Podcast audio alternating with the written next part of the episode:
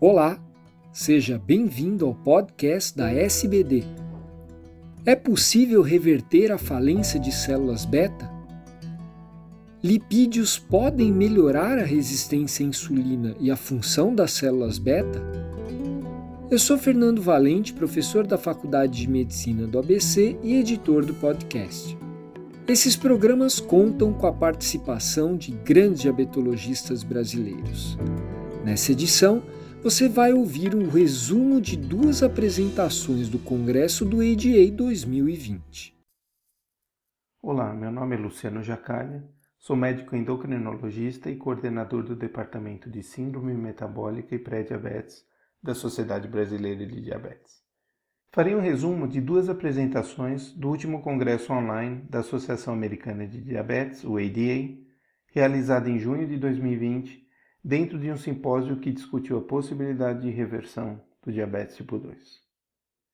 O primeiro apresentador, o professor Domenico Attili, da Columbia University, fez a seguinte indagação: Podemos reverter a falência das células beta pancreáticas? Apesar dos inúmeros avanços terapêuticos, o diabetes tipo 2 continua sendo uma doença progressiva. Novas drogas até prolongam a duração das células beta, porém a falha secundária ainda persiste. Alguns autores até propõem que o problema está em não corrigirmos adequadamente o distúrbio primordial que seria a resistência insulínica. No entanto, um estudo publicado em 99 no JCI por Wire e colaboradores avaliou índios Pima e observou que, apesar da presença de resistência insulínica, alguns indivíduos eram capazes de compensar esse defeito com aumento da função das células beta e não evoluíam para diabetes, ao passo que outros desenvolviam falência de células beta e evoluíam para diabetes. A reserva das células beta depende do produto da função secretória das células e da massa total dessas células, que por sua vez, além do papel do meio ambiente e do estilo de vida, são influenciados por fatores genéticos.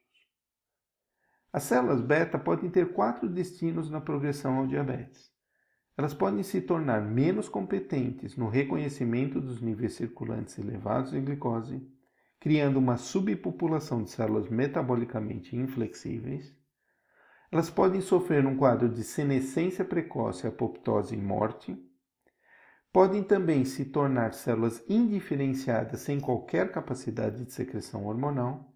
E, finalmente, podem apresentar um processo de desdiferenciação celular tornando-se células híbridas com características intermediárias entre a célula beta e a célula alfa. Essa célula desdiferenciada tem uma capacidade reduzida de secreção de insulina e apresenta um tônus elevado de secreção de glucagon, que não é inibido completamente pela hiperglicemia. Esse processo de desdiferenciação, verificado tanto em modelos animais como nos humanos, envolve a ativação de um promotor nuclear denominado FOXO1, que por sua vez é estimulado pelo influxo exagerado de ácidos graxos livres nas células beta.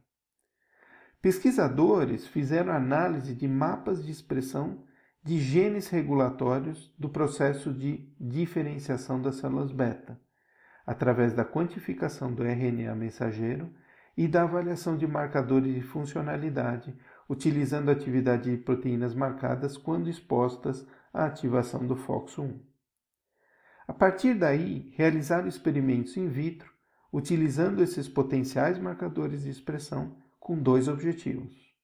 O primeiro, avaliando células beta normais e tentando induzir desdiferenciação das mesmas, e o segundo, avaliando células beta já desdiferenciadas e tentando revertê-las para células beta normais. Um dos marcadores, denominado BACH2, demonstrou ser um potente indutor de diabetes, com conversão fenotípica de células beta na direção de células alfa, enquanto um outro marcador, denominado AFF3, teria o efeito contrário.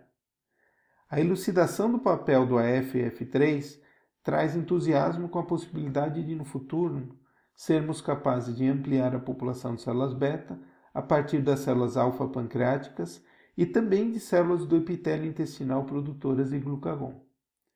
Por outro lado, já existe no mercado um medicamento denominado dimetilfumarato, capaz de inibir a BACH2, aprovado pela FDA para o tratamento de esclerose múltipla. Esta poderia ser também uma via promissora, vindo acrescentar mais um representante no arsenal terapêutico do diabetes tipo 2.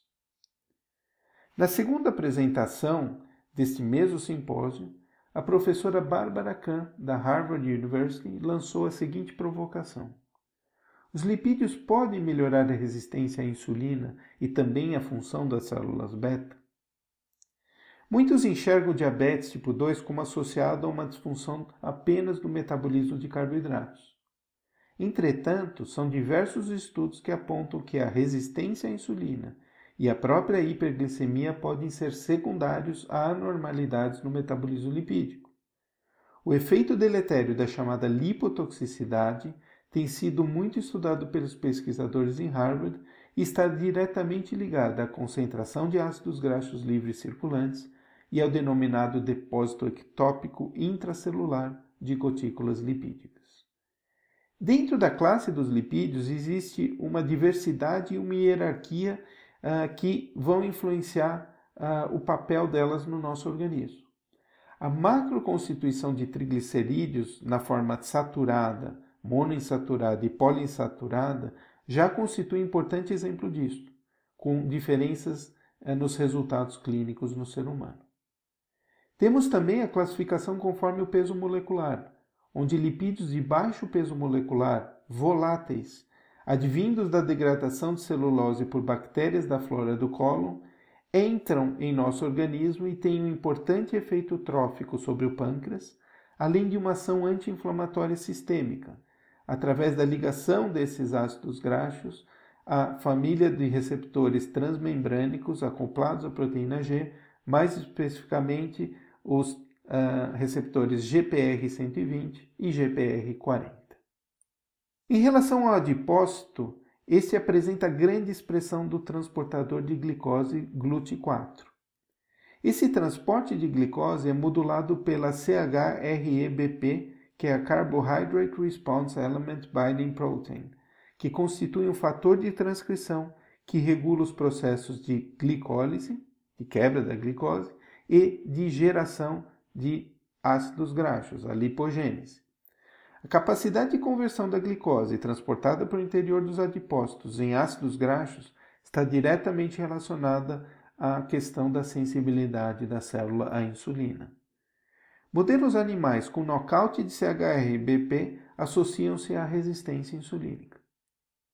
Por outro lado, sabemos que o ácido graxo derivado da lipogênese de novo com a glicose como substrato é o ácido palmítico. E é sabido que o ácido palmítico é isoladamente uh, um indutor de resistência insulínica, pela sua maior conversão em substratos alternativos como ceramidas e diacilglicerol e pelo fato dele ativar diretamente a proteína quinase C, que promove uma fosforilação inativadora da porção interna do receptor de insulina.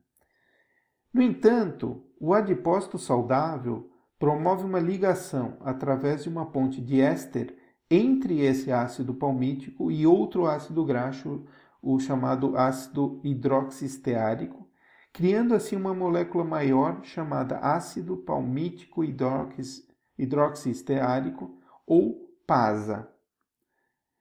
Ainda é uma incógnita qual enzima envolvida na criação desta ponte e na geração de PASA. E essa etapa metabólica torna-se ainda mais complexa quando sabemos que esta ponte pode ser ligada em resíduos diferentes, criando inúmeros isômeros de PASA. Hoje suspeita-se que existam mais de 400 isômeros diferentes de PASA, ainda não sendo estabelecido o papel de cada um.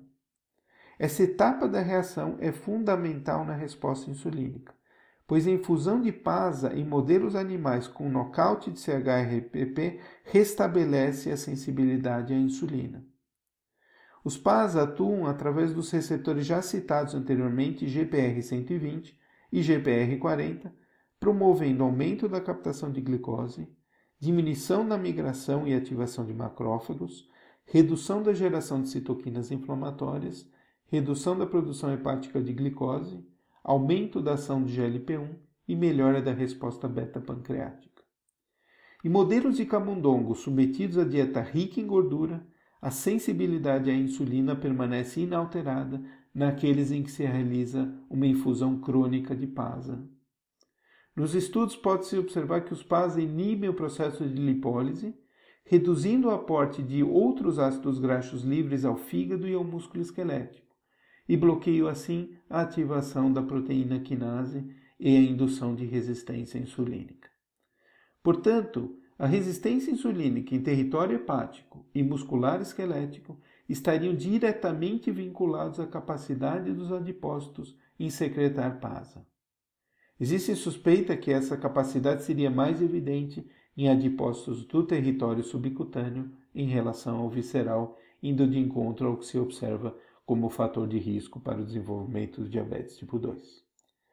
Dessa forma, se por um lado a lipotoxicidade é determinada por certos ácidos graxos livres, outra classe de ácidos graxos, de maior tamanho molecular, pode ter ação protetora, e ainda não se conhecem todos os aspectos que modulam esse equilíbrio e que poderiam privilegiar a geração dos PASAs.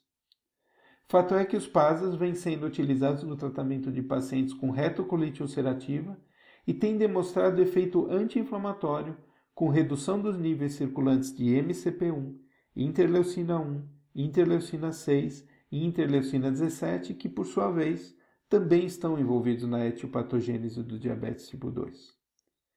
Com essas duas apresentações fica claro que o entendimento de todas as nuances envolvidas na gênese do diabetes tipo 2 está longe de ser completamente elucidado e abre um novo e fascinante caminho de investigação para, quem sabe, a cura do diabetes tipo 2 no futuro próximo. Muito obrigado.